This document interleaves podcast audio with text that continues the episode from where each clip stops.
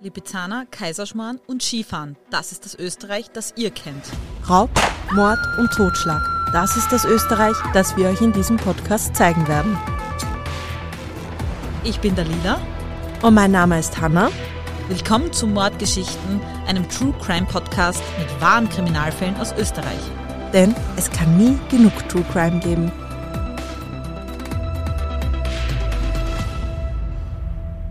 Hanna, Ja. willst du unseren HörerInnen erzählen, dass du mich gerade richtig mit meinem Mann fertig gemacht hast? Das war so klar, dass wir das heute besprechen. Ja, ich wollte das Thema jetzt extra hier ansprechen. Kann ich dann reden, ohne dass du mich jetzt unterbrichst? Zuerst meine Version, dann deine. Okay? Okay. Deal.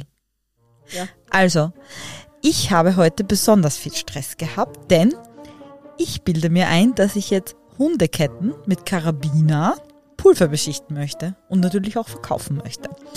Und dementsprechend bin ich früh aufgestanden in der Früh, hab Kettenpulver beschichtet, hab gepostet, hab Fotos gemacht, hab mich um die Firma von meinem Mann gekümmert, Foto- und Videofirma, hab mich um hundert andere Sachen gekümmert und dann dann lege ich mich eine Minute hin und Hanna fotografiert ja morgen auf der Hundeausstellung und kommt dann, wo ist meine Kamera? Wo ist die Speicherkarte? Wo soll ich die einräumen? 100 Fragen, wohnt aber schon halb hier, also könnte selber Ich habe schauen keine gehen. einzige Frage gestellt. Du hast gesagt, pack mir jetzt die Kamera zusammen. Warte, ich hole jetzt die Speicherkarte. Dann stehe ich oben, sag so, ja, hol dir eine Kiste. Dann hole ich eine Kiste von unten. Das ist die falsche Kiste. genau so. Ich habe keine hundert, ich habe gar keine Frage gestellt. Wie kommst du auf das? Wo, in welcher Welt lebst du? Weil angefangen hat Na. mit welche Kiste, sage ich, ja, schau doch unten, welche Kiste passen könnte. Du hast zwei Kameras und die Kiste so Ja, aber woher soll ich wissen, welche Kiste ich verwenden kann? Beziehungsweise dann bin ich natürlich runtergegangen und genauso wie ich es mir gedacht habe, jede, in jeder Kiste war was drinnen. Ich habe natürlich nicht gewusst, welche Kiste ich benutzen kann.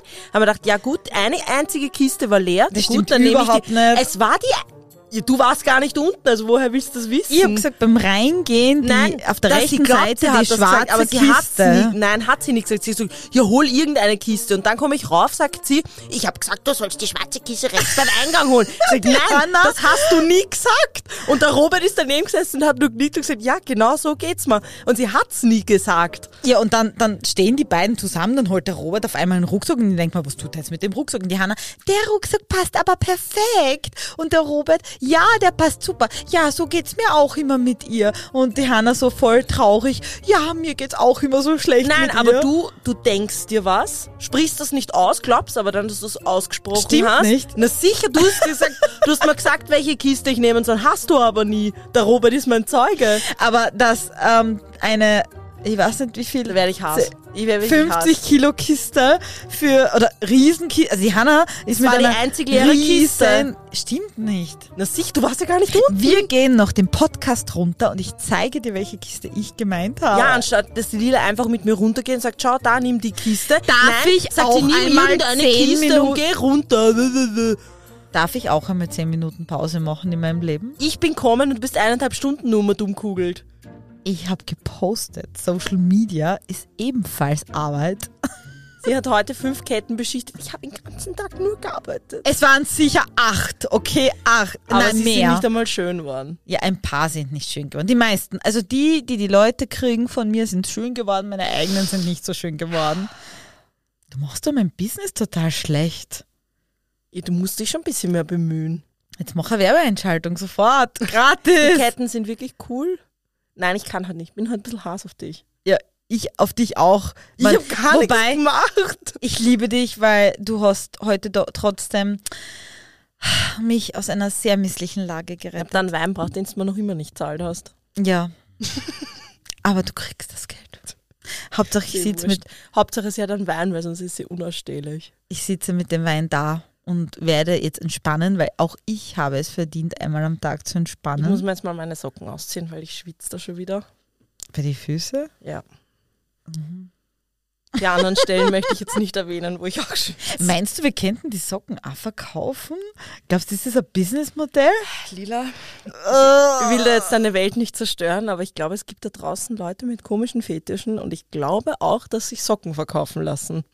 Okay, dann versteigern wir sie einfach im Podcast hier. Solange du das nicht beschichten willst. Es, also ich will fast alles beschichten, aber diese Socken, was sind das überhaupt für Socken? Sag einmal her. Na, weiße, normale Socken. Dreckige. Hey, übrigens, letztes Mal, so, nachdem ich die hate, hate ich die jetzt weiter. Du hast deine Socken einfach im Vorraum liegen lassen, irgendwo zwischen die Schuhe. Ja, die habe ich gesucht beim Fahren und habe es nicht gefunden. Ja, und dann bin ich einfach ohne Wäsche. Socken gefahren. Danke. Vielleicht gebe ich sie den Hunden als Spielzeug. Nein. Also ähm, zwecks unserem Geschäftsmodell, also wir haben hier verschwitzte Socken zum Falls wir Versteigern. Nein, wir tun jetzt da nicht meine Socken verkaufen. Lila, Hauptsache Geld. Hauptsache Geld. Naja, ich beschichte anscheinend zu wenig Aber ich Ketten. finde es ich find's ja super, dass du meine Socken verkaufen willst. Nur, nein, ich verkaufe meine Socken, sondern wir verkaufen der Hanna ihre Socken. ich habe keine Socken an. ja, du wirst ja trotzdem Socken haben, oder? Meine Füße sind heute nur mit Beschichtungspulver voll.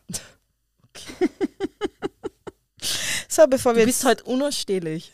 du auch. Nein. Und wir sollten jetzt wirklich anfangen, weil du hast ja deinen Fall mir schon so oft gesagt und ich bin jetzt wirklich schon gespannt, wie der wird. Du weißt ja heute schon, um was es geht eigentlich. Ja, genau. Ich habe heute wieder ein bisschen einen anderen Fall mitgenommen. Keinen klassischen True Crime Mord, sondern wir sprechen heute über eine ganz große Tragödie, die sich nicht nur in Österreich ereignet hat, sondern auch ein bisschen über die österreichischen Grenzen hinausgehen. Mhm. Na dann, legen wir los. Gut, dann legen wir los. Mein heutiger Fall ist wieder einmal einer der etwas anderen Art. Und wir gehen wieder einmal über die österreichischen Grenzen hinaus. Ich erzähle heute von der Tragödie um Pandorf im Jahr 2015. Manche können sich jetzt schon denken, worum es geht. Für alle anderen, die jetzt noch nicht wissen, worum es im heutigen Fall geht, lasst euch überraschen. Vorher aber möchte ich noch eine Triggerwarnung aussprechen. Wir sprechen heute detailliert über den Tod mehrerer Menschen. Wer das also nicht so gut verträgt, einfach die Folge überspringen oder hört sie euch zu zweit an. Ich werde natürlich nur so weit ins Detail gehen wie notwendig, aber nichtsdestotrotz ist dieser Fall wirklich grausam. Ich habe einige Namen in dem Fall geändert und ein paar Namen, die ich aus einem Zeitungsartikel habe, weil wir über persönliche Schicksale sprechen. Verzeiht mir, falls ich sie nicht richtig ausspreche. Ich werde sie so aussprechen, wie ich denke, dass man sie ausspricht, aber ich glaube, es ist jetzt auch nicht so wahnsinnig relevant, wie sie ausgesprochen werden. Es geht schließlich um das Schicksal dahinter und um, um die Menschen an sich. Al-Shaikh schaffte die Flucht bereits. Sie lebt gemeinsam mit ihrem Mann in Norddeutschland. Viele Menschen um sie herum kennen ihre Geschichte nicht und auch nicht, was mit ihrem Vater, ihrer Mutter, ihrem Bruder und ihrer jüngeren Schwester passiert ist.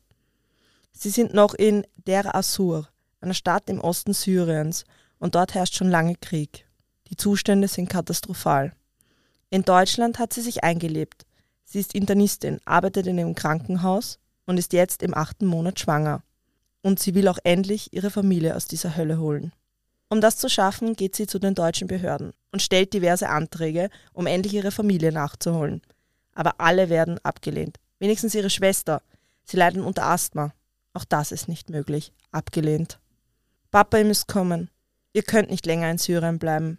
Al-Shaikh, wir können nicht einfach gehen. Siehst du nicht in den Nachrichten, wie Tausende von uns sterben? Am Meer, am Land? Die Schlepper, die grausam die Leute ausnehmen? Aber Al-Shaikh lässt nicht locker. Sie will ihre Familie endlich in Sicherheit wissen. Sie redet auf ihren Vater und ihre Mutter ein. Und endlich geben sie nach. Die Lage in ihrer Heimat wird unerträglich. Im Juli 2015 macht sich die Familie in ihrem Toyota von Raqqa in Richtung syrisch-türkische Grenze auf. 20.000 Dollar haben sie dabei. In Urfall in der Türkei bleiben sie ein paar Tage bei einer weiteren Schwester von Al-Shaikh. Sie brauchen einen Schleuser, der sie über die Grenze bringt. Und durch einen Bekannten finden sie da auch jemanden. Der kassiert Provision für die Vermittlung.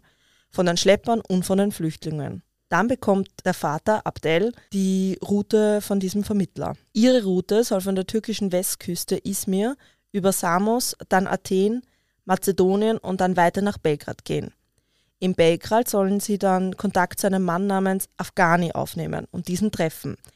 Der organisiert dann die Fahrt durch Ungarn, Österreich und weiter nach Deutschland. Hend, die Schwester von Al-Shaikh, steht am Strand von Izmir. Sie versucht mit einem verzwickten Lächeln ein Selfie zu machen. Ihre schwarzen, dicken Locken wehen im Wind und sie lächelt in ihre Kamera. Ein Foto für ihre Schwester, dass sie weiß, dass es ihnen gut geht. Sie bereiten sich auf die Überfahrt im Schlauchboot vor. Hen träumt davon, eines Tages Ärztin wie ihre Schwester zu werden und davon endlich wieder entspannt und ohne Angst ihre geliebte arabische Popmusik hören zu können. Ein normales Leben, wie es sich für ein 17-jähriges Mädchen eben gehört. Nervös steckt sie ihr Handy in ihre kurze Jeans und beginnt sich mit dem silbernen Hochzeitsring an ihrem Finger nervös zu spielen. Der ist von der Mama. Er soll sie beschützen. Sie ahnt noch nicht, dass es drei Anläufe braucht, bis sie in einem Schlauchboot endlich in Samos ankommen.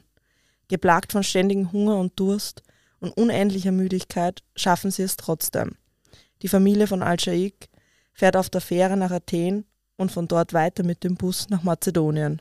Regen, Kälte, nur die Kleider, die sie am Leib tragen, haben sie bei sich. Es ist erschöpfend. Al-Shaikh, ich habe meine Anwaltsprüfung bestanden.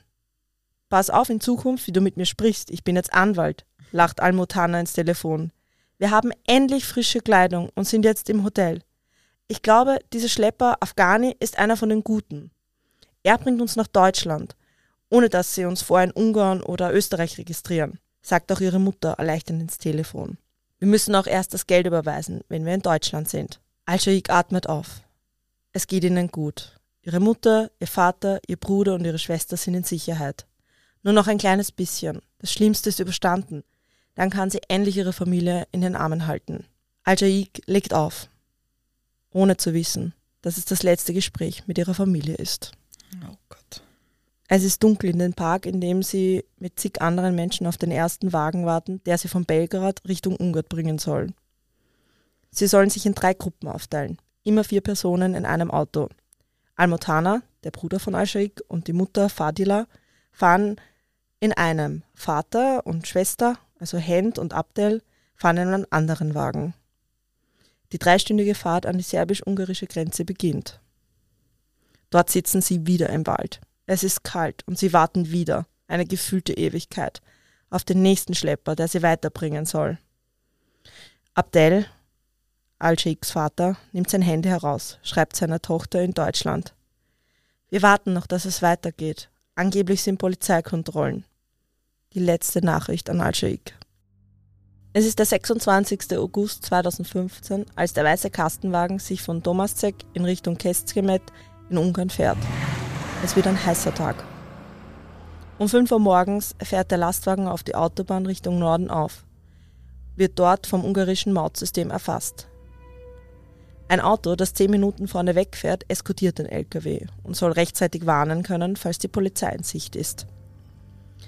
6.03 Uhr in Keszkemet zwei Stunden später in Budapest. Es ist 9.15 Uhr. Der LKW befindet sich in Nickelsdorf in Österreich. 9.35 Uhr. Der LKW wird in einer Parkbucht bei Bahndorf abgestellt. Die Fracht ist verloren. Es ist nun der 27. August. Es ist ein heißer Tag. Die österreichischen Polizeibeamten Gerald und Harald sind im Dienst. Sie fahren zur Streife auf die A4 auf. In einer Bucht bei Bahndorf steht noch immer dieser Lastwagen mit ungarischen Kennzeichen, eine slowakische Aufschrift. Ah, der ist länger gestanden. Es ist ein Kühllaster. Die haben schon im Dienst davor, ist ihnen der Laster aufgefallen, also circa zwölf Stunden davor, haben sich schon gedacht, das ist irgendwie komisch. Das ist ja nicht gewusst. Und haben sich schon gewundert, hm. Und wie gesagt, dann sind sie halt beim zweiten Mal vorbeigefahren. Also, okay, das ist jetzt nicht normal. Sie packen ihren Funkwagen, steigen aus. Der Lastwagen ist führerlos. Schon beim Näherkommen an das Fahrzeug bemerken die beiden Polizisten eine merkwürdige Flüssigkeit zwischen den Ritzen der Hecktüren herausrinnen. Ein unsagbar übler Geruch schlägt ihnen entgegen. Sie ahnen Schlimmes, als sie die Ladetüren des Kühllasters öffnen. Aber das Bild, das sich ihnen in diesem Moment zeigt, übersteigt wohl jede Vorstellungskraft. In dem Laderaum dieses Frachters finden sie 71 Leichen vor. 59 Männer, 8 Frauen und 4 Kinder. Die Körper sind teilweise miteinander verkeilt, die Gesichter kaum noch erkennbar. Unter diesen Menschen der Vater Abdel, die Mutter von Al-Sheikh, Schwester Handy und der Bruder. Auf grausame Art und Weise erstickt, nach Stunden den Kampf gegen den Tod verloren. Alles für die Hoffnung auf eine bessere Zukunft. Eine Zukunft mit Frieden. Ohne Krieg. Mit arabischer Popmusik. als Medizinstudentin und als aufstrebender Rechtsanwalt. Alles zerstört und zunichte. Sie haben das ja gar nicht gewusst zuerst, wie viele Leichen waren, gell? Ja, man hat die, falls es jetzt wer nicht hören kann, also durch die Hitze sind die so in der Art in, ineinander verschmolzen. Mhm. Ich habe es nur in der Zeitung gelesen, dass Ja. man die Anzahl noch nicht sagen kann. Und es war so eng drinnen, dass teilweise die Leute, die, es waren ja vier Kinder an Bord, diese Kinder in die Höhe gehalten haben und in der Position dann sogar gefunden worden sind. oh Gott. Ja. Und sie haben halt dann auch, sie haben wirklich überall auch die Rucksäcke und Gegenstände, die sie gehabt haben, halt Leichenfetzen gefunden, weil, weil alles ineinander irgendwie verkeilt war. Es hat auch ein paar Monate gedauert, bis man wirklich jeden identifizieren hat können. Ich glaube drei Monate, bis man alle gehabt hat. Oh mein Gott. Ja, also es muss ein richtig, richtig grausames Bild gewesen sein. Ja. Ich, ich, ich habe es mir auch bei der Recherche gedacht, ich mir gedacht, puh, ich vertrage schon viel, aber das ist einer, so, denkt, Ja, ich weiß, dass die Leute sich dann unter die Zeitungsberichte damals aufgeregt haben und geschrieben haben, naja, man wird ja sagen können, ob das jetzt vier Leichen oder 20 sind oder so. Also die Leute haben sich voll aufgeregt und ich habe Ja. dann die ganze Zeit gedacht, naja, wenn das so verschmolzen ist, wie in der Zeitung geschrieben, dann kann man das nicht so sagen. Also aber du musst bedenken, die meisten Leute wissen das halt nicht, wie Leichen ausschauen können. Ja, das, das, Ja, also es ist sehr viel Hate gegangen gegen Zeitungen, Polizei und so, wieso man das nicht gleich sagen kann. Das habe ich damals mitgekriegt. Ja, es war ja, ich habe dann auch gefunden, irgendein ein kleiner Skandal, dass angeblich irgendein Polizist da Fotos geleakt hat und so. Ja, ja, das habe ich damals auch gelesen. Ja. Ja, also da ist auch seitens so ein bisschen, ein bisschen komische Sachen sind da abgelaufen. Naja. Ja. Na gut, dann gehen wir wieder zurück zu dem Tag, an dem der Laster gefunden wird. Der Laster wird also von der Polizei untersucht und sofort fallen die verheerenden Mängel des LKWs auf. Das Kühlaggregat ist kaputt. Die Ladetüren lassen sich von innen nicht öffnen. Fünf Menschen kommen auf einen Quadratmeter. Der Sauerstoff war also von Anfang an knapp. Die Stellungen der Leichen zeigen, dass die Kinder in die Höhe gehalten wurden, wie ich dir eben vorher schon gesagt habe. Gegen 8 Uhr dürften die Menschen bereits tot gewesen sein. Also wir erinnern uns, um 9.35 Uhr ähm, ist der Lastwagen dort abgestellt worden. Und um 8 dürften sie, aber sie dürften schon gut eineinhalb Stunden vorher tot gewesen sein. Okay. Durch den Sauerstoffmangel wurden die Menschen zuerst bewusstlos und sind dann verstorben, auf engstem Raum zusammengepfercht.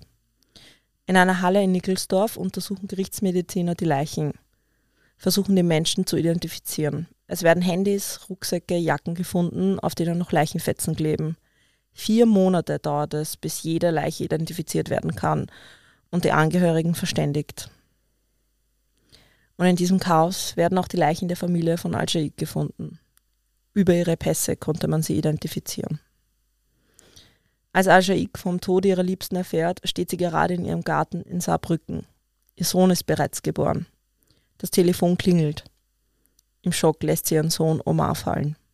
Ach Gott, ich will mir da gar nicht vorstellen, wie es der da gegangen ist. Vor allem sie wollte ja auch, dass die Familie raufkommt. Oh. Vor allem, es ist halt auch tragisch, weil sie hat es halt auf legalen Weg probiert. Sie hat halt versucht, sie halt irgendwie nachzuholen, weil es ist ja, in der Erzählung hört man raus, das ist ja keine arme Familie. Mhm. Die wollten ja auch eigentlich gar nicht kommen. Der Vater und die Mutter haben sich lang gewehrt, haben dann doch gesagt, ja, okay, wir kommen. Auf legalen Weg hat es aber nicht funktioniert. Und sind dann wirklich wie, wie Tiere eigentlich daher verfracht worden. Irre. Am 7. Oktober findet das Begräbnis ihrer Familie in Inzersdorf am Friedhof statt. Al-Shaik lässt den Sarg ihrer Mutter öffnen. Danach geht sie nie mehr zu ihren Gräbern. Sie kann nicht mehr. Sie hat ihre ganze Familie verloren. Sie wollte doch nur ein besseres Leben, ein glückliches Leben. Für sie und ihre geliebte Familie eine bessere Zukunft. Aus einem Traum ist ein Albtraum geworden, der nicht mehr endet. Ich, ich sag dir, ich finde den Fall extrem heftig. Ich weiß nicht warum. Es ist auch, ich habe ähm, einen Zeitungsartikel gefunden von mehreren Schicksalen, also wo mehrere Angehörige von diesen Menschen sprechen, die da verunglückt sind, Mhm. in dem Laster. Und es war so, man dachte, okay, ich, es reicht einer, wenn ich euch einen erzähle. Es ist Ja. Was So ist. Schlepper dann? dazu kommen wir jetzt, Ach jetzt so, zu den okay. ganzen. Weil das war ja dann auch eine ganz spannende Geschichte, soweit ich das aus den Medien heraus. Zu dem kommen wir jetzt. Also die, man muss ja bedenken, das Ganze, wie ist ja in Ungarn verhandelt worden. Das heißt, wir versuchen das dann ein bisschen so auf Österreich umzulegen. Ähm, insgesamt sind ja mehrere Personen dann verurteilt worden, aber es gibt äh, in dem ganzen Geschehen vier Hauptpersonen. Und zu dem kommen wir jetzt. Also ich brauche jetzt unbedingt Tätergeschichteln, weil das ist ziemlich heftig, finde ich. Ja. Also die Stimmung ist jetzt schon sehr Die Stimmung ist gedrückt. gerade gedrückt. Also erzähl mal lieber irgendwas von Erfolgen, zwecks, auch wenn das Du wirst dich- mehr oder weniger ja, freuen, glaube ich nicht. Also es ist wirklich ein Fall, der bis zum Ende irgendwie, wo man dachte, okay, es gibt mir irgendwie keine Befriedigung. Okay. Aber gut, dann gehen wir weiter. Es kommt dann eben zur Anklage gegen die sogenannten Schlepper. Zwei Jahre sind vergangen. Und in Europa fragt man sich, wer sind die Menschen, die den Tod von 71 Menschen zu verantworten haben. Der Prozess beginnt 2017 im ungarischen Gericht und bringt Einblicke in eine Welt der Schlepper, die von unfassbarer Gier nach Geld und Ausbeutung von Menschen in Not geprägt ist. Dadurch, dass die Namen so kompliziert sind, werden wir sie jetzt einfach einmal, die, die vier Hauptangeklagten, werden wir nennen L, G, S und T, damit es ganz easy ist. Und das sind die vier Hauptverantwortlichen im Mhm. Panaf. Es sind dann noch mehrere. Es, dieses ganze Schleppernetz, muss man ja bedenken, ist ja riesengroß. Ja, das können nicht Das können wir jetzt auch Personen nicht so sein. aufschlüsseln. Also ich glaube, das können wir ja Stunden und Tage lang reden. Und da muss man auch wirklich sagen, da gibt es ja eigene Gruppen bei der Polizei, die sich ja nur mit dem beschäftigen. Ja, Schlepperei zum Beispiel. Ja. Ja. Also wir werden das trotzdem, ich werde es versuchen, so auf diese vier Personen runterzubrechen, einfach, dass man da ein bisschen einen Einblick kriegt, wie wird man zum Schlepper, was, Mhm. wie kommt man eigentlich zu so einer Arbeit. L ist ein 30-jähriger Afghane. Er ist der Kopf der Bande. G und T sind Bulgaren in ihren 30ern. Sie sind angeklagt wegen Anstiftung zum mehrfachen Mord. Und dann ist da noch S, ebenfalls ein Bulgare. Er war der Lenker des besagten Kühlwagen. Und T, derjenige, der den Wagen vor dem LKW fuhr, um vor Polizeikontrollen zu warnen. L, also der Kopf der Bande, zeigt sich im gesamten Prozess sehr wortkarg. Aber G, also eigentlich derjenige, der direkt unter L steht, Mhm. packt aus. Er will zu Beginn des Prozesses zeigen, wie schwer er es im Leben hat. Er hat kaum Bildung erfahren. Im Mai 2015 kommt er nach Ungarn. Davor handelte er schon mit Autos. Seine Heimat in Bulgarien verließ er, weil er eine drohende Haftstrafe wegen diverser Delikte offen hatte und ihm, ja, das Gefängnis drohte. In Ungarn führte er dann den Handel mit Autos weiter. Und im Juni lernte dann L kennen. Der kauft Autos in Bulgarien und exportiert dann nach Afghanistan. Sie beginnen gemeinsame Sache zu machen. Sie teilen sich den Gewinn. Und eines Tages kommt dann L mit einer Idee und tritt mit dieser Idee an G heran. Ob er nicht Menschen aus Bulgarien kennt, die Geld verdienen wollen, um Menschen nach Deutschland und nach Österreich zu schleppen, zu bringen. Dazu kommt dann S, der ebenfalls mit Kleinlaster handelt. Er ist zuständig für die Kennzeichen.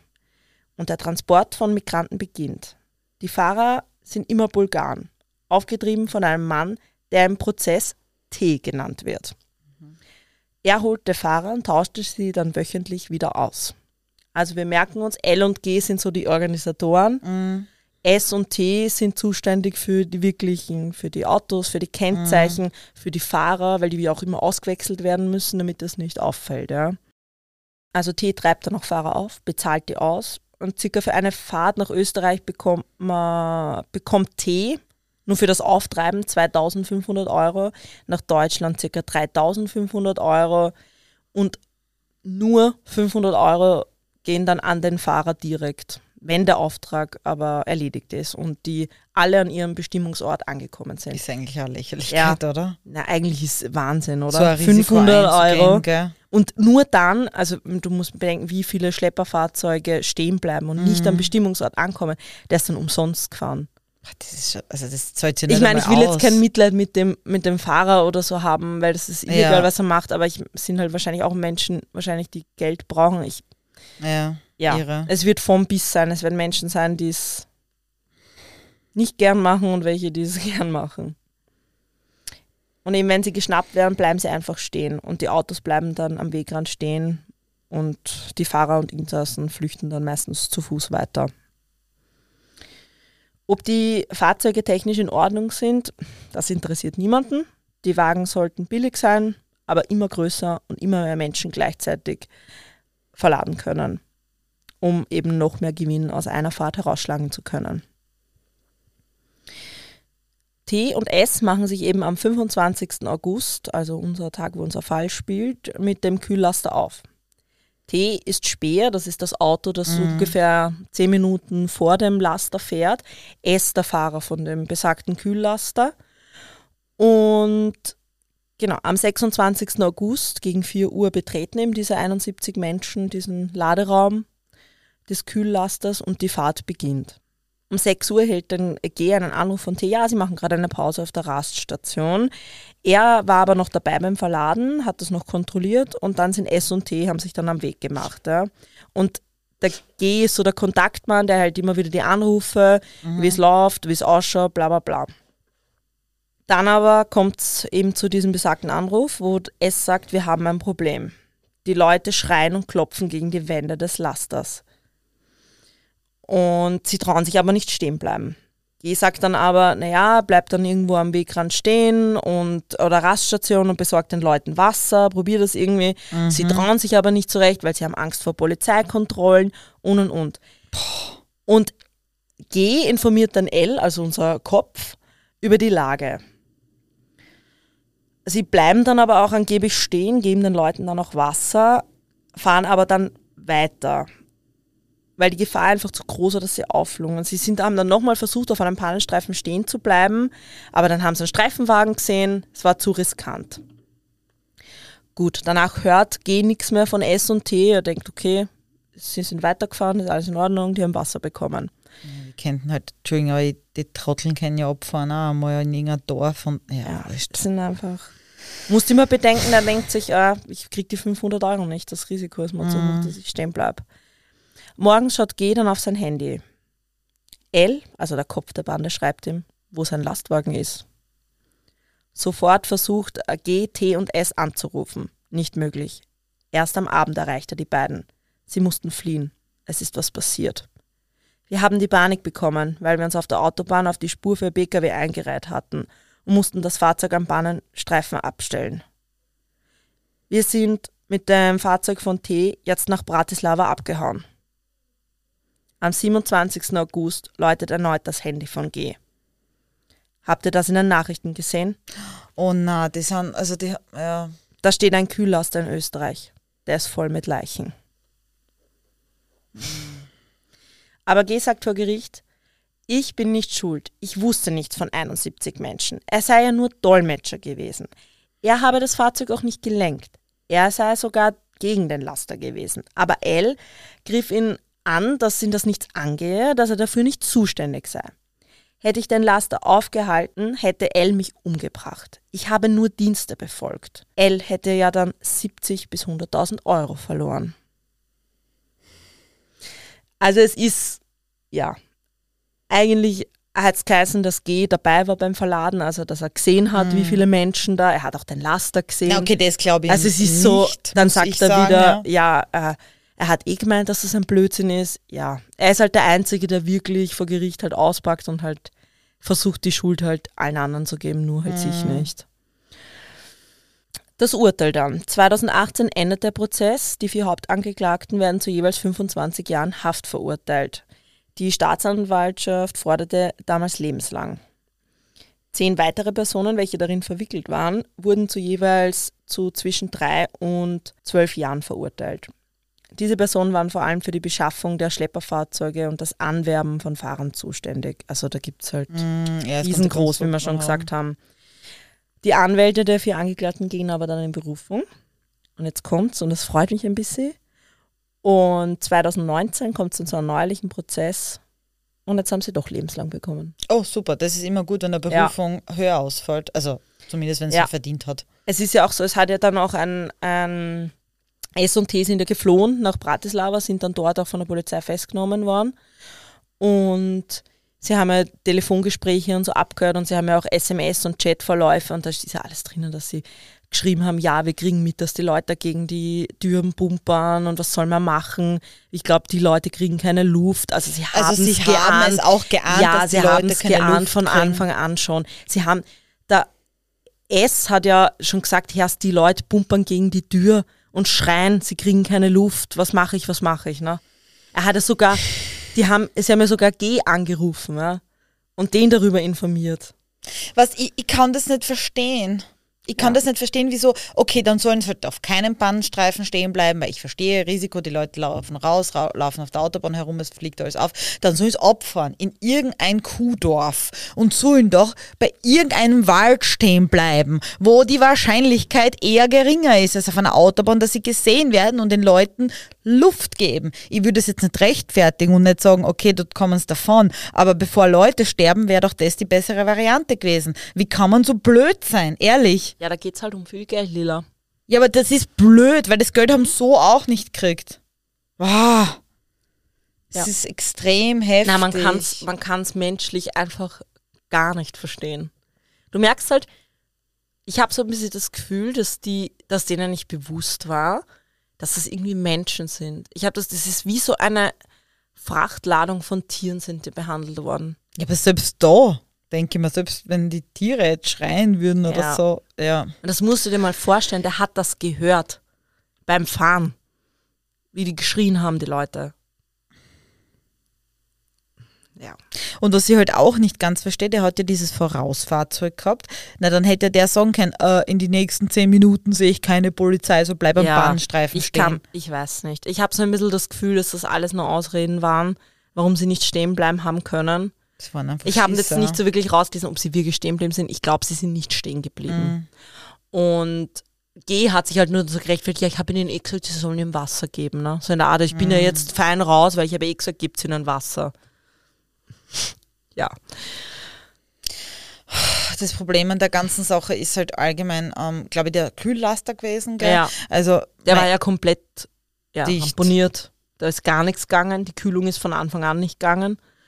Nein, es ergibt ja irgendwie so einen Sinn, dass so ein Kühllaster luftdicht ist, logisch, weil erstens kühlt er, wie ein Ja, Kühlschrank. richtig. Und zweitens denke ich, man muss, müssen ja die Lebensmittel für, das, für den Bestand, das eigentlich ursprünglich gedacht ist, ja, Ja. immer äh, frisch gehalten werden. Also eigentlich muss man sich ja schon bei Ankauf von so einem Kühllaster denken, dass das vielleicht nicht so gut ist für den Menschentransport. Ja, aber da geht's halt, da werden halt keine Menschen gesehen.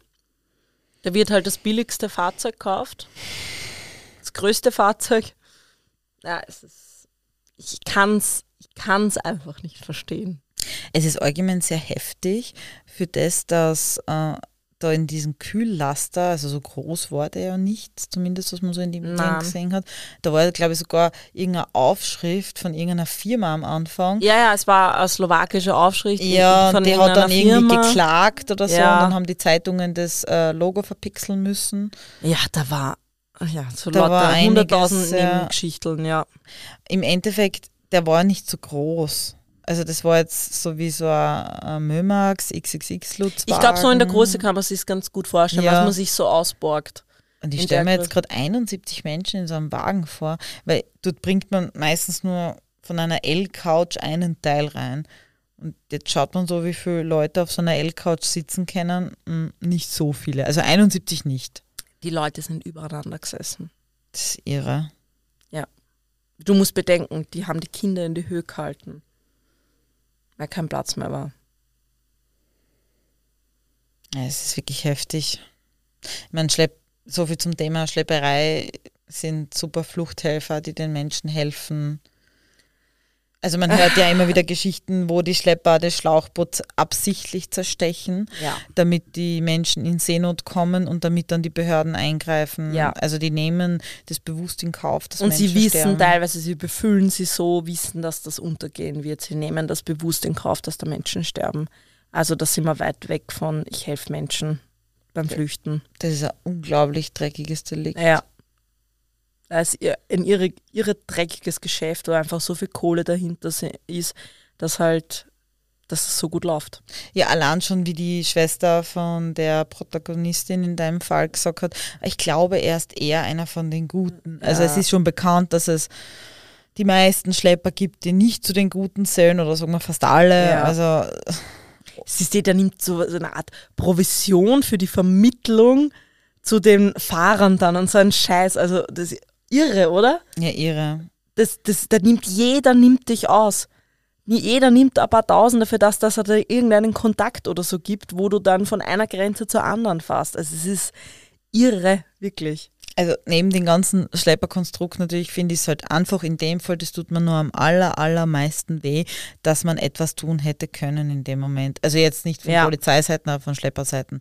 Und das kann ich nicht verstehen. Weil sein Geld hätte er ja trotzdem bekommen, wenn er irgendwo verdeckt stehen geblieben wäre, Luft reingelassen hätte oder so. Was wäre dabei gewesen, wenn er das gemacht hätte? Dann hätte er die Leute geschleppt, hätte zwar ein bisschen mehr Risik Risiko gehabt, aber hätte seine 500 Euro oder Naja, wahrscheinlich, wenn er stehen geblieben wäre, hätte er nicht mehr weiterfahren können. so. Ja, weil die wahrscheinlich weggelaufen Ja, wären. wären so. weglaufen, beziehungsweise hätten die Leute gesagt, ja, so geht's halt nicht. Ne? Na, dann ist die Alternative natürlich, die Leute ersticken zu lassen. Ist ja viel Richtig, besser. genau. Ne? Unglaublich, wirklich. Das ist irre. Wirklich, man kann sich noch so auf den Kopf irgendwie durchspielen. Es ergibt einfach keinen Es ergibt Sinn. keinen Sinn. Nein. Also in meinen Augen waren die zwei Fahrer, also dieser Vorpassfahrer und der andere einfach nur richtige Schisser von Anfang an. Ja, Einfach nur Versorger, ja. das nicht einmal würdig sind, irgendwie Schlepper Ja. zu sein. Als ob man da dazu würdig sein könnte, auch nicht, aber du weißt, wie es man. Ich weiß, was du meinst, ja. Ja, bist du der Meinung, dass L und G, also eigentlich die Köpfe der Bande, genauso Schuld trifft wie S und T, die Fahrer? Na, die gleiche finde ich persönlich nicht. Weil man muss da schon differenzieren, die einen waren unmittelbar beim, beim Geschehen dabei, die anderen nicht. Also erschwerend ist schon, dass sie den G, glaube ich, angerufen haben, eben was du erzählt hast. Also der hätte, naja, der hätte eigentlich auch eingreifen können. Er hätte Worst-Case-Szenario hätte er sagen können, okay, Aber er hat ja gemeint, na, L hat mich so unter Druck gesetzt, der hat mich bedroht, der hat mich mit Umbringen bedroht, da geht es um so viel Geld, dass es so in der Art so einschüchternd ist. ich kann mir halt irgendwie vorstellen, man kann ja auch sagen, ja dann lasst den Laster stehen und ich will den Notruf und sage einfach, mir ist das aufgefallen, ich bin ein vorbeifahrender Fahrzeuglenker oder so gewesen. Ich glaube, dass die Leute nicht so weit denken. Aber dass ihnen das so wurscht sein kann, das ist das, was ich, so mir belastend finde. Ja, ich auch, mir geht das nicht ein. Ich kann, ich kann das nicht verstehen. Weil der hat ja Hinten die und Leute einsteigen gesehen, der hat ja diese Menschen dahinter, die Ja. Gesichter dahinter, die Kinder. Da fängt es ja bei mir schon an. Ich könnte ja schon nicht die Leute, die schon komplett auskungert und müde und fertig sind, dann da noch auf engstem Raum in Na diesen ja. Laster Mhm. steigen lassen. Das ist so unmenschlich und allein schon die Aktion ist so grausam, oder? Aber selbst wenn man das noch sagt, man schafft es, dann habe ich sie ja vorher gesehen, also ich habe ein bisschen einen Bezug dazu und dann bumpern die hinten. Also Ja, unpackbar, wirklich unpackbar. ja. Also ich bin froh, dass es lebenslang bei den beiden Fahrern ist. Für die anderen wäre es natürlich wünschenswerter gewesen, ein bisschen mehr, zumindest für den, der es gewusst hat. ja. Aber okay, ich verstehe die Justiz da auch, dass man nicht die gleichen Urteile bei verschiedenen ja, Dingen, also Tatgeschehen, weil der eine hat halt, war der Meinung, sollte man ihm Glauben schenken, dass sie ja stehen geblieben sind. ja. Ja, Es ist, ich weiß nicht, es ist einfach, ich finde es ist so tragisch, weil ich denke mal, es hätte sich so leicht verhindern lassen können. das finde ich, Das- also ich habe das also- auch nicht so gewusst, dass die das Ja. geschrieben haben, dass es da WhatsApps gibt oder dass es da eben, dass, dass sie es vorher gemerkt Ja. haben. Also ich war der Meinung, dass der, aber ich habe mich ehrlich gesagt nie befasst mit dem Fall, aber medial, wie ich das gelesen habe, war ich einfach der Meinung, dass der irgendwie abgehauen ist und der dort sterben hat lassen. Man hat er jetzt Ja. eh, aber Jein, sie sind abgehauen, aber die waren schon tot. ja, Also die waren, sie sind schon während der Fahrt vermutlich gestorben. ja, und der wird nichts Ja. mehr gehört haben vom Bumpern her. Genau, und dann abgehauen haben sie halt die. Panik gekriegt. Ja, Ja, ganz sie sicher, ja. Das ergibt mehr Sinn. ja. Wahnsinn. Wahnsinn. Aber das stimmt, ich kann mich erinnern, da war dann so, ja, die haben die, die sind weggelaufen, während es noch die Leute schreien haben können, aber so war es ja nicht. Ja, so habe ich es ja auch zuerst Ja, gelesen. Das nein. war jetzt in meinem Kopf drinnen, Ja. aber wenn das mit der Uhrzeit, mit der Gerichtsmedizin eben nicht Ja. zusammenpasst. Ja, katastrophal. Aber es ist egal wie, es ist so oder so schlimm. Na, es Ob wäre jetzt es wär während der Fahrt oder egal, gewesen. ja. Nein, Es ist irgendwie beides einfach nur grausam. Ja. ist furchtbar. Was hast du für einen Rechtscheck für uns? Ja, wir haben natürlich das Fremdengesetz, die Schlepperei in Österreich. Also in Ungarn ist das ja alles ein bisschen anders geregelt, weil sie sind ja auch wegen Mord verurteilt worden. Ich Mhm. ja, glaub, das, hat mich nämlich vorher gewundert, ja, das gesagt wäre ja bei uns so in dem Sinn nicht möglich. Kann ich mir nicht vorstellen, dass die wegen Mord verurteilt worden wären. Mhm. Wegen fahrlässiger Tötung vielleicht. Ich kann mir den Mord ehrlich gesagt gar nicht so Aber ich glaube, vorstellen. dass du da den Vorsatz nicht haben wirst. bedingten, Mm, ich glaube, naja, ich glaube auch nicht, schwierig. Dass, ich glaube nicht, dass die den bedingten Vorsatz gehabt haben, dass die Menschen sterben. Ja. Ich glaube eher, dass die wollten, dass sie überleben, damit die Fracht ja ankommt, damit sie das Geld bekommen. Ich glaube, dass da eher so fahrlässige Tötungen rauskommen. unter ja. besonders gefährlichen Ja, Verhältnissen oder ja. so. Hm, Hätte sein können. Hätte, hätte. Schwierig zu sagen. Ähm, Fahrerkette. Ja, das, das, der Unterschied ist, gell, dass die Schlepperei eben bei uns in Österreich nicht im Strafgesetzbuch ist. Sondern im Fremdenpolizeigesetz. Und Das ist so ein besonderer Paragraph. Ja, es ist wieder mal so ein bisschen Österreich. Ja, sehr, eine sehr österreichische Lösung. Ja, keine Ahnung. Also es ist in Paragraph 114 FBG, Fremdenpolizeigesetz. Und ich lese ihn mal kurz vor, weil es ist selbsterklärend. Wer die rechtswidrige Einreise oder Durchreise eines Fremden in oder durch einen Mitgliedstaat der Europäischen Union oder Nachbarstaat Österreichs mit dem Vorsatz fördert, sich oder einen Dritten durch ein dafür geleistetes Entgelt unrechtmäßig zu bereichern, ist vom Gericht mit Freiheitsstrafe bis zu zwei Jahren zu bestrafen.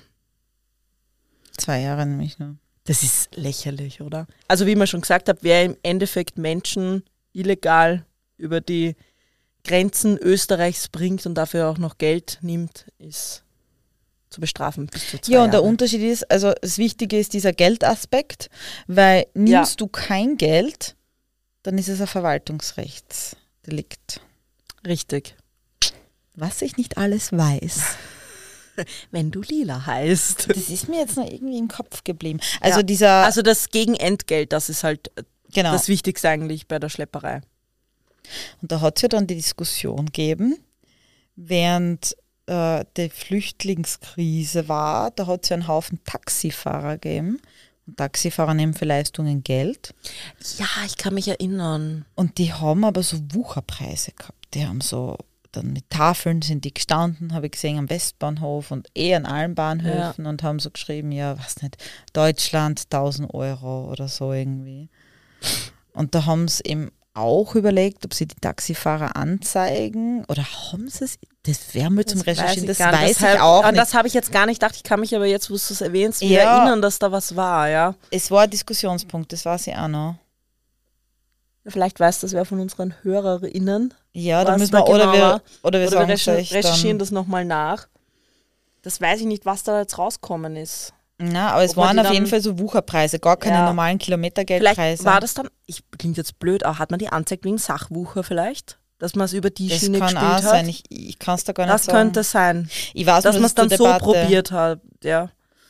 Im Endeffekt ja. Also wenn du eben den Geldaspekt dahinter hast, dann bist du strafrechtlich zu Ja. bestrafen. Und ansonsten bist nur unter Anführungszeichen verwaltungsrechtlich zu bestrafen. Ja. Und vielleicht zu dem, äh, dass wir da zum Fremdengesetz noch ein bisschen aufklären. In Österreich ist ein Fremder, wer die österreichische Staatsbürgerschaft nicht besitzt. Und Einreisen bedeutet Betreten und Ausreise, das Verlassen des Bundesgebietes. Ja, genau. Also wir reden von Fremden ja immer oft, also da haben wir gleich Syrer, Afghanen, Marokkaner im Kopf. Ja. Aber im Endeffekt ist ein Deutscher auch ein Fremder. Ja, In Österreich. Ein Fremder. Also jeder, der keine Staatsbürgerschaft hat, ist ein Fremder. Und dann habe ich noch einen interessanten Fakt. Im Jahr 2021 wurden in Österreich rund 15.900 Geschleppte und 441 Schlepper aufgegriffen. Und damit ist die Zahl zum Vorjahr deutlich angestiegen, also im Jahr zu 2020. Also 2021 war das letzte Jahr, was ich statistikmäßig gefunden habe. Aber ich glaube, das hängt damit die Grenzkontrollen zusammen, die wir ja doch seit der Flüchtlingskrise haben. Und die sind halt Ja. einfach von Österreich recht gut, würde ich jetzt einmal behaupten. Ja, ich würde jetzt auch mal behaupten, dass andere Länder nicht so gerne und vorbildhaft ihre Grenzen kontrollieren. Mir, mir ist es auch aufgefallen, wenn Ähm. ich persönlich privat zum Beispiel Ja. nach Slowenien fahre. Dass da also eher ich, so alle zwei Augen ähm, zugemacht werden und Ja, oder Kroatien so, da wird halt so durchgewunken. Ja. ja, es ist. Ja, das geht schon wieder in eine politische Richtung. Ja, Aber man weiß, ja, man weiß ja auch, wie Ungarn zur Flüchtlingspolitik steht. Genau, da kann man ja, Ja. jeder, der also nicht kann man weiß, sich jetzt schon nachlesen. ausmalen, wie sehr sie die Schlepper aufhalten wollen im, Mhm. In Ungarn. Also zumindest, wenn man es so aus den Medien rausnimmt. Ja. Ja. Es war heftige Kost, schwere Kost. Ja, ich habe es mir jetzt auch irgendwie beim Lesen wieder gedacht. Irgendwie war es. Brauche ich etwas Gutes für einen Abschluss. Letztes Mal haben wir einen Abschluss komplett verkehrt gemacht. Ja, ich weiß. und dann bin ich draufgekommen beim nochmal Anhören der Folge, das geht gar nicht, dass man keinen Abschlusstalk am Abschluss Es war komisch, Haben. gell? Das war dann irgendwie so. Aber man bleibt mit so einem Negativgefühl zurück. Ja, vor allem heute. Heute finde ich den Fall irgendwie so, ich weiß nicht, ich finde es halt so, heute braucht man irgendwas Lustiges. Aber ich möchte mich nicht mehr mit dir streiten. Nein, ich möchte mich auch nicht. Ich würde mich eigentlich entschuldigen für mein Verhalten. Ich war so müde, ich hätte eigentlich mit dir runtergehen sollen und schauen sollen, ob, ob die Kiste, die ich gemeint habe, unten liegt. Und mir tut's leid, dass ich nicht so verständnisvoll war und nicht gesehen habe, wie viel du heute gearbeitet hast und gemacht hast. Ja. Weil du machst eh immer so viel. Bitte Ich hätte das ein bisschen mehr respektieren sollen. Bitte sag jetzt noch, dass meine Ketten schön ausschauen. Weil Ihre du hast Ketten. vorhin Nein. Leute, ja, das war urgemein. Also das war wirklich, es tut mir gemein. wirklich es hat mich im Herzen verletzt. Ja, die Lila ist halt manchmal Hudri-Wudri und jetzt, sie hat halt heute ein bisschen ausprobiert. Es sind jetzt nicht alle Ketten perfekt geworden, aber es sind super viele gute dabei und es sieht schon halt wirklich geil aus. Und sie hat mir auch einer gemacht und die ist super schön. Da hat sie sich extra bemüht. Also eigentlich ein Sabo, aber du kannst sie auch tragen, wenn du Ach möchtest. so, weil ich gesagt habe, mir, ja, für ein Sabo halt. Wenn ich sage, du hast mir was gemacht, dann ist das eh immer automatisch für einen Hund. Ja, ihr seid ja auch eine Familie. Also die Hanna hat sich heute natürlich klassisch wieder verspätet. Mir ist es nicht so aufgefallen, aber ich habe lachen müssen, dann habe ich ein Foto gekriegt, wie sie komplett zerwuselter Haare mit ihrem Hund auf der Couch liegt und sagt, ich bin gleich auf den Weg. Ich Vor allem habe das- ein das- Nickerchen Das gebraucht. Beste ist, ich bin auf der Couch eingeschlafen und schaue aufs Handy so, oh mein Gott, es ist 15.30 Uhr. Und ich war schon so in Erwartung, so dass von der Lila so 100 Nachrichten, Anrufe in Abwesenheit kommt. Wo bist du? Bla bla bla, was ist los? Geht's da eh gut? Und es war einfach nichts. ja, weil ich mit meinem Kettenbusiness beschäftigt ja, war. und ich muss sagen, es hat mir ein bisschen weh. Dann vielleicht war ich deswegen heute so aggro zu dir, weil ich mir gedacht habe, Ma, nicht mal du machst das. Nein, aber ich habe dann eh gewusst, dass du weißt, dass ich schla geschlafen habe, weil ich habe dann die Lila angerufen und sie gesagt, hast geschlafen wieder, gell? Ja, na bitte. Ein bisschen. Na, wenn wir schon bei meinen Ketten sind, möchte ich hier noch sagen, Unimon Accessories auf Instagram und Facebook. du jetzt Werbung? Ja, ich mache jetzt Werbung für meine Ketten. Also das Business hat erst seit heute angefangen, aber es wird sehr wachsen. Also falls jemand das möchte. Du musst sagen, die Leute sollen für unseren Podcast Werbung machen, nicht für deine oh, Ketten. für den natürlich auch. ja, bitte, Leute. Wo? damit wir das noch weiterhin machen können. Am besten könnt ihr uns folgen auf Instagram unter Mhm. Mordgeschichten Österreich und Österreich mit Oh, eh. geschrieben. Genau.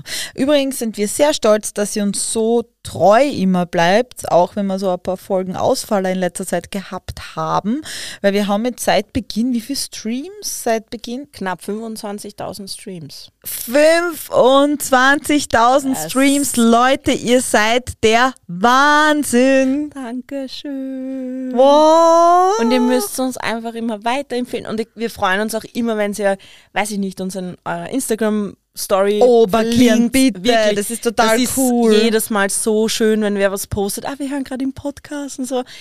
wir können das eigentlich noch geil. immer nicht ganz glauben, gell? Nein, das ist ur, ur crazy. Und wenn sie das einfach euren Leuten erzählt und dass er, hey, es gibt da einen True Crime Podcast. Ich weiß, es gibt schon ur viele True Crime Podcasts, aber der ist wirklich gut. Ja, und wir bemühen uns ja auch wirklich für euch immer Fälle rauszusuchen, die ihr nicht unbedingt schon überall gehört habt. Ja. Und wir haben letztens so ein bisschen, also ich, ich habe lachen müssen, ich weiß nicht, ob ich dir das erzählt habe, ich habe mit einer Person geredet und die Person hat gesagt, äh, ja, aha, okay, aber ich kenne alle Fälle schon aus Österreich und so.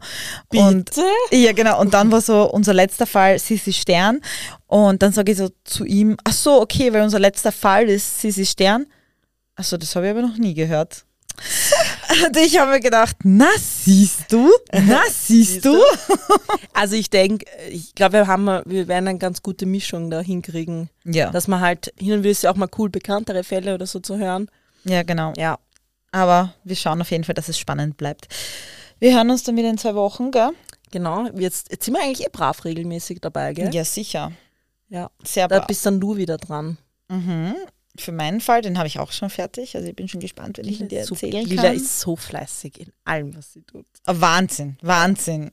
Übrigens habe ich äh, einen anderen Fall jetzt gerade im Petto, mit dem ich angefangen habe. Und der ist auch so ein Fall, so ein Typ Fall, den eigentlich, glaube ich, auch noch kein Podcast behandelt hat. Super. Also, es wird nicht langweilig. Nein, uns wird sowieso nicht langweilig. Wir werden euch noch länger versorgen, solange es uns Spaß macht und wir Zeit dafür haben. Aber solange ihr uns da draußen so unterstützt, natürlich. Und motiviert, machen wir das weiter. Wir wünschen euch einen wunderschönen Morgen, Abend, Mittag, Nachmittag, wann auch immer ihr uns hört. Wir denken an euch und Immer. damit Und verabschieden denkt auch an uns. und tut's brav bleiben, tut's anstellen. und tschüssi. Tschüssi, Baba.